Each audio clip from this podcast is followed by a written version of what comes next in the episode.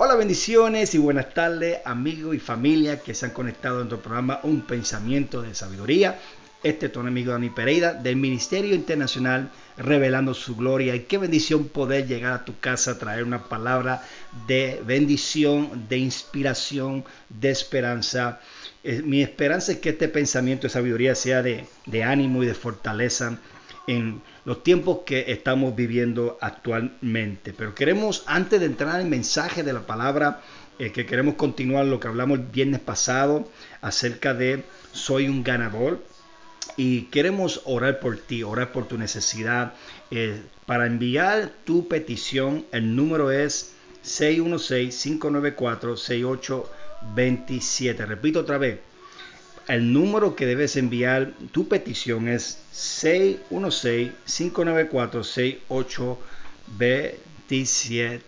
Así que queremos entrar a la palabra. Permíteme orar por ti, Padre, en el nombre de Jesús. En este momento presentamos a cada persona que está conectada con nosotros, a cada persona que eh, está escuchando este mensaje. Yo te pido, Espíritu Santo, que seas tú fluyendo a través de mí.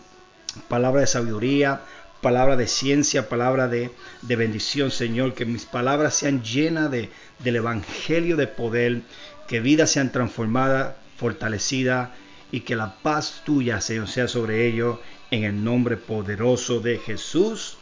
la Biblia dice en Romanos capítulo 8, versículo 37, este es el apóstol Pablo escribiendo en la iglesia en Roma, eh, y Pablo eh, le suelta una verdad muy poderosa a los cristianos y le dice, antes en todas estas cosas somos más que vencedores por medio de aquel que nos amó. Ahora, cuando miramos el contexto de Romanos 8, comenzando acerca que no hay ninguna condenación a los que están en Cristo Jesús, y continúa el apóstol Pablo hablando acerca de andar en el Espíritu, y, continúa el apóstol Pablo hablando acerca de que, que toda obra para bien a los que aman a Dios, que son llamados conforme a su propósito.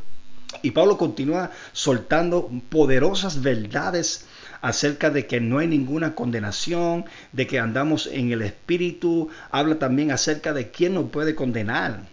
Cristo murió por nosotros.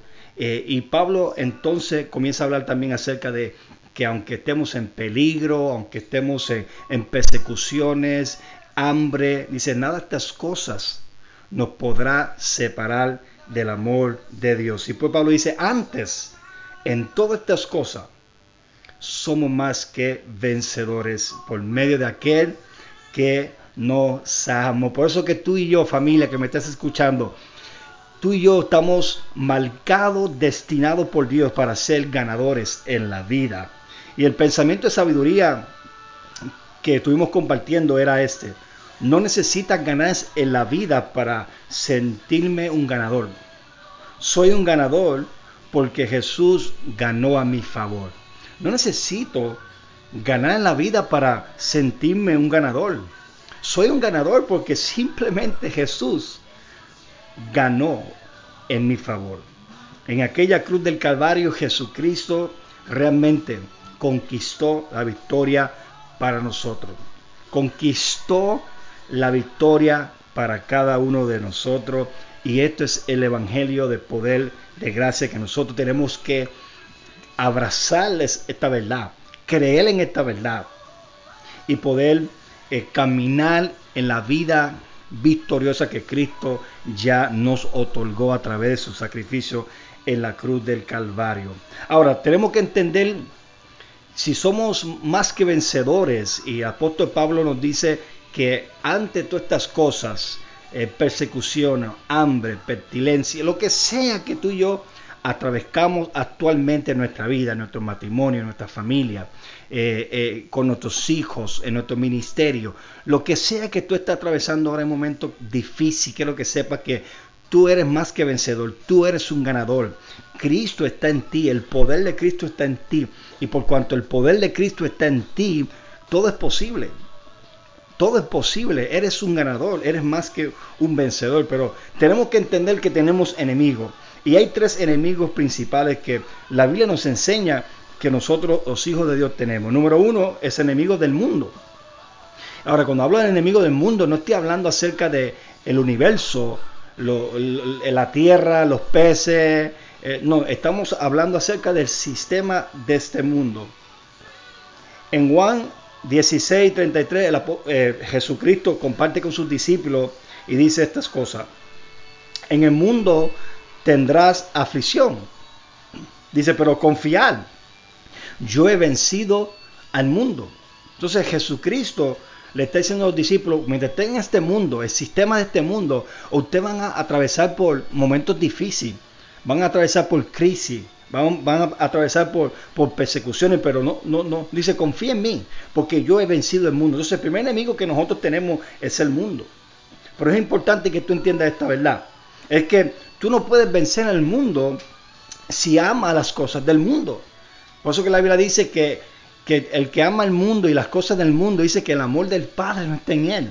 También Santiago dice que si nosotros somos enemigos, somos amigos, perdón, del mundo, nos constituimos enemigos de Dios. Y, es importante que nosotros como hijos de Dios, si vamos a, a traer manifestación la victoria que ya tenemos en Cristo Jesús, tenemos que vencer el mundo. Jesús venció el mundo nosotros podemos vencer el mundo porque el mismo que venció el mundo vive en nosotros, está en nosotros y su nombre es Jesucristo. Otro enemigo que tenemos que entender que tenemos es el enemigo, el diablo, Satanás.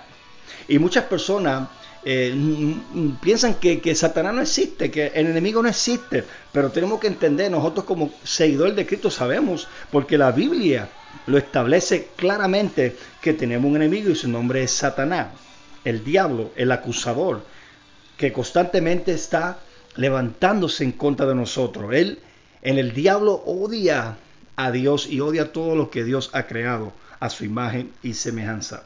Eso incluye tú y yo. Y el, su plan, el plan del enemigo para nosotros es matar, robar, destruir, pero ese plan viene de dos formas. Viene en forma de tentaciones y viene en forma en ataques espirituales. muchas veces tú, te encuentras eh, en tu matrimonio donde eh, en tu matrimonio está constantemente una pelea, un conflicto, eh, siempre tú y tu esposa están en desacuerdo en la crianza de los hijos, en cómo manejar la finanza, en muchas áreas. Y tú ves que es algo constantemente, ¿no? No significa que todo, todo conflicto que tú tengas con tu matrimonio hay un demonio detrás de eso, pero cuando es algo que es constantemente y no, hay, no, no es como una reconciliación y siempre están peleando, siempre cuando traen una, una conversación, algo, se vuelve una pelea, una guerra. Familia, posiblemente tú estás siendo atacado por el diablo.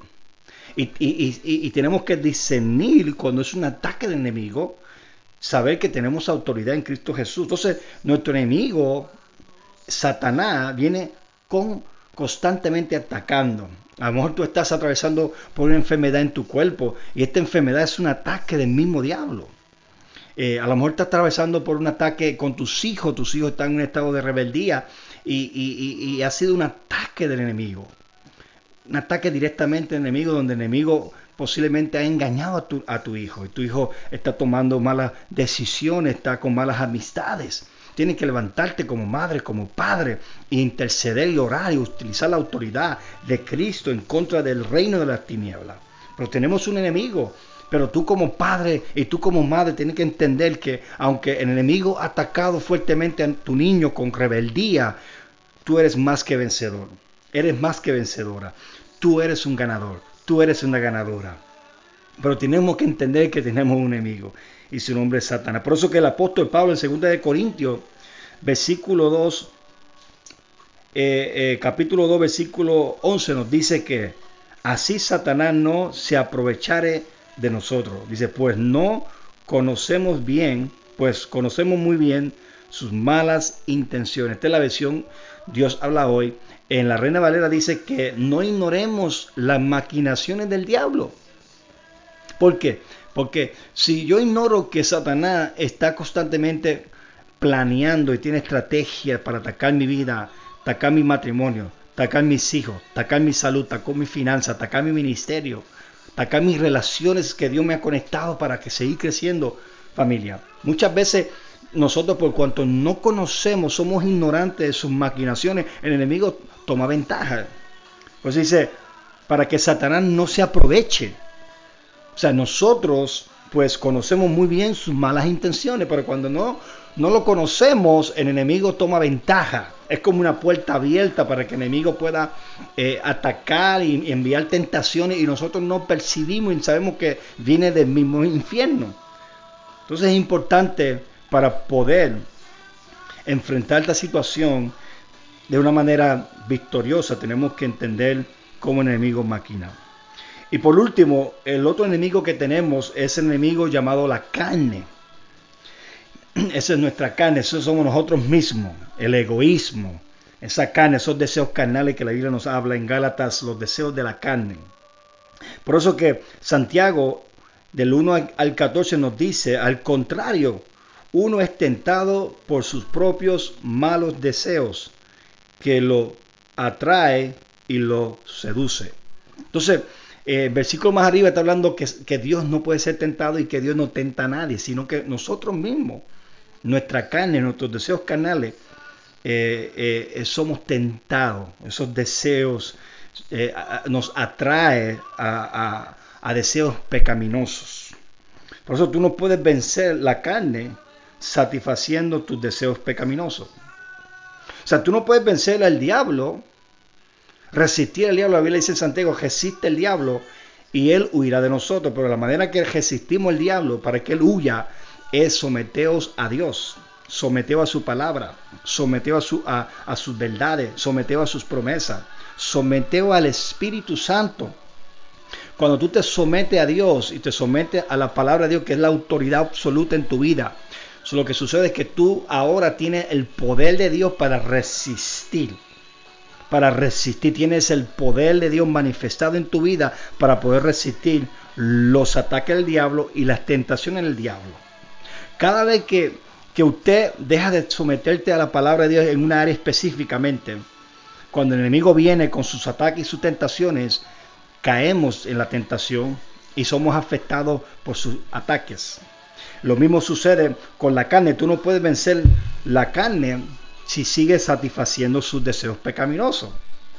Si tú sigues satisfaciendo, obedeciendo los deseos, cuando vienen esos deseos pecaminosos, deseos de envidia, de avaricia, deseo de, venganza, deseo de, de, cualquier cosa que no agrada a Dios, esos deseos carnales vienen y tú los obedeces, ahí está el problema. Porque tú no puedes vencer la carne, no puedes vencer el diablo, no puedes vencer el mundo. Si amas el mundo, no te sometes a Dios y si satisface los deseos de la carne. Tú y yo somos más que vencedores. Tú y yo somos ganadores. Pero tenemos que entender que tenemos tres enemigos principales.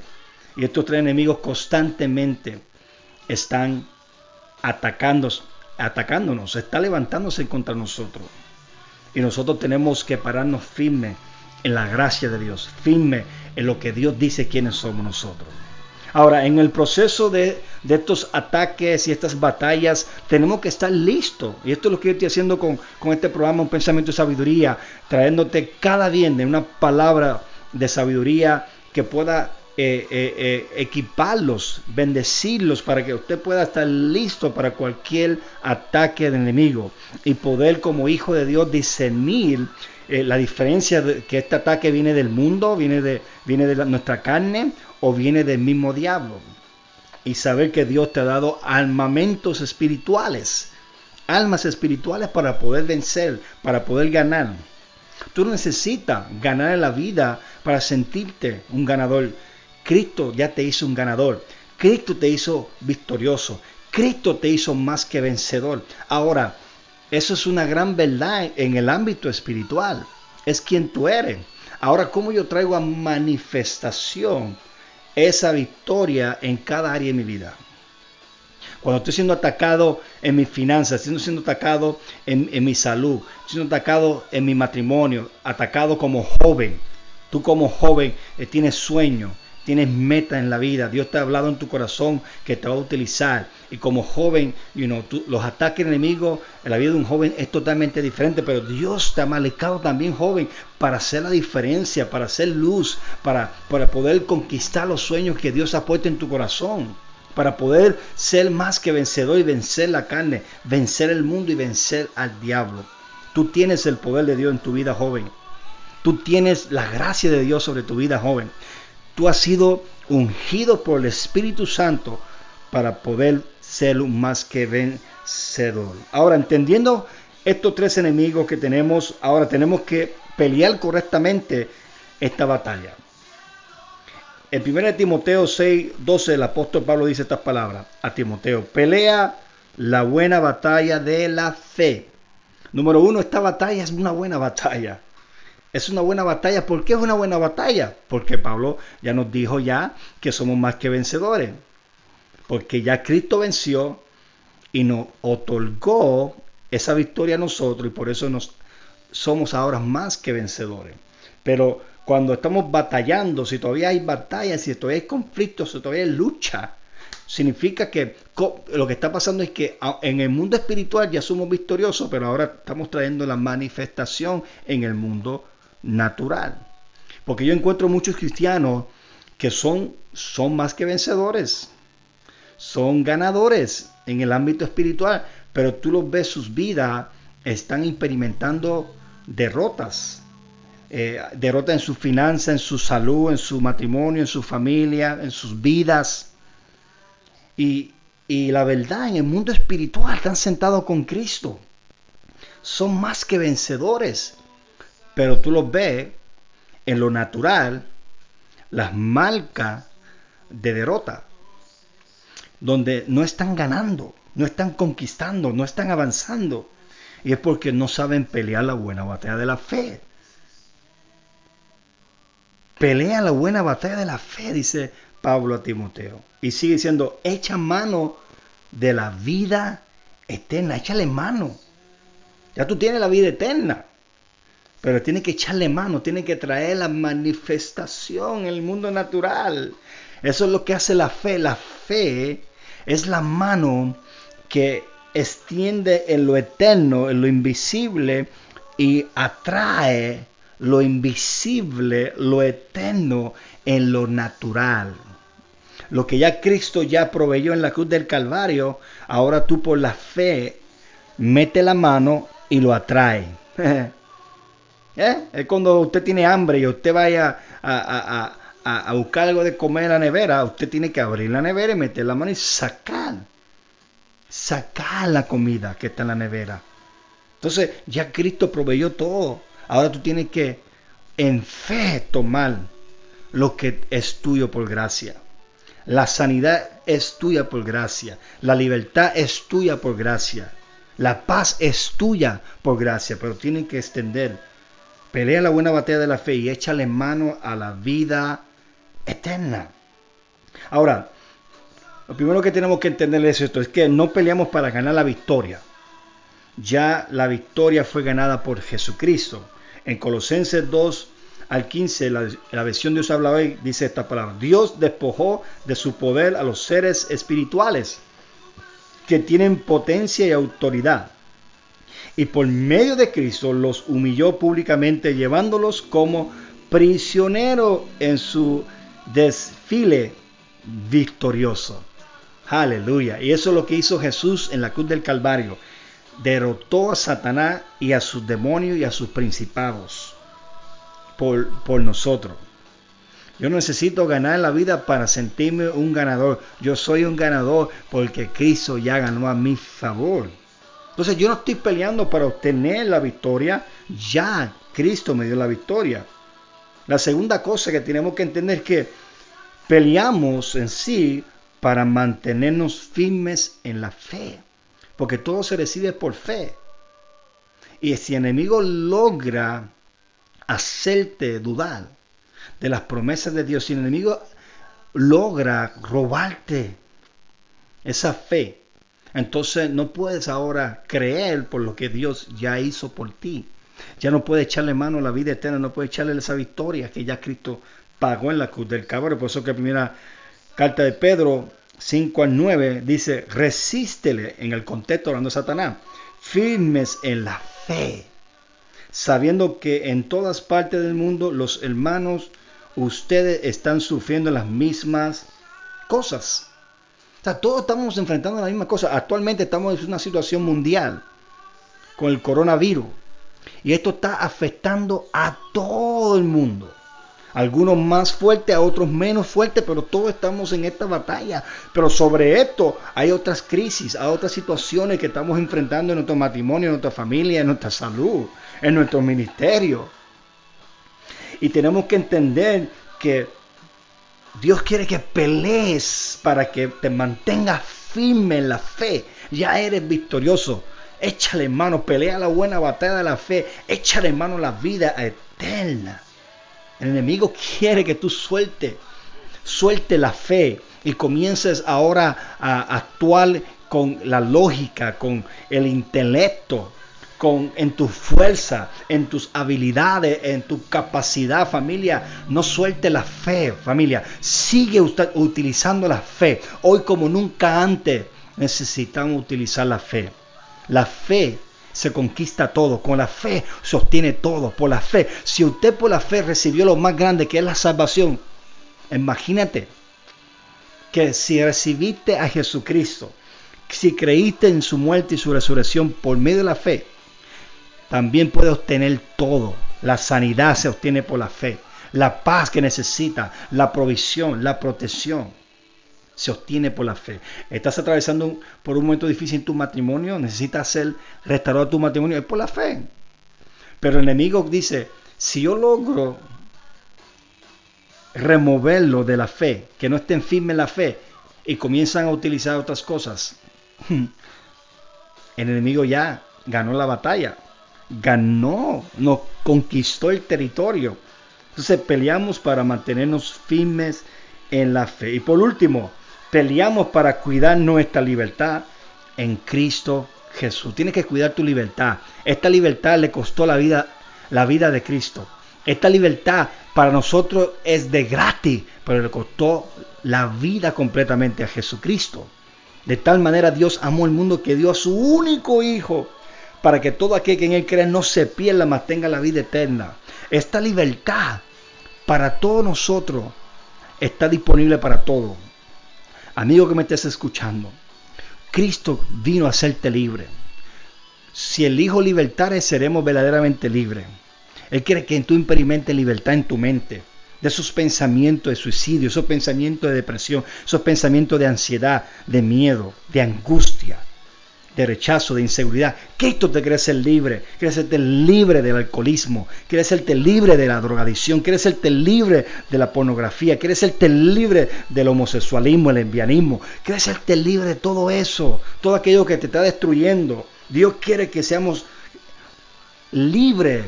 Dios no quiere que tú seas esclavo de nadie, de nada. Él quiere que camine en la libertad que Cristo te ha dado. Y nosotros como hijos de Dios muchas veces caemos en esclavitud de vuelta otra vez. Porque dejamos de pelear, dejamos de pelear la buena batalla de la fe, dejamos de pelear para cuidar nuestra libertad en Cristo Jesús.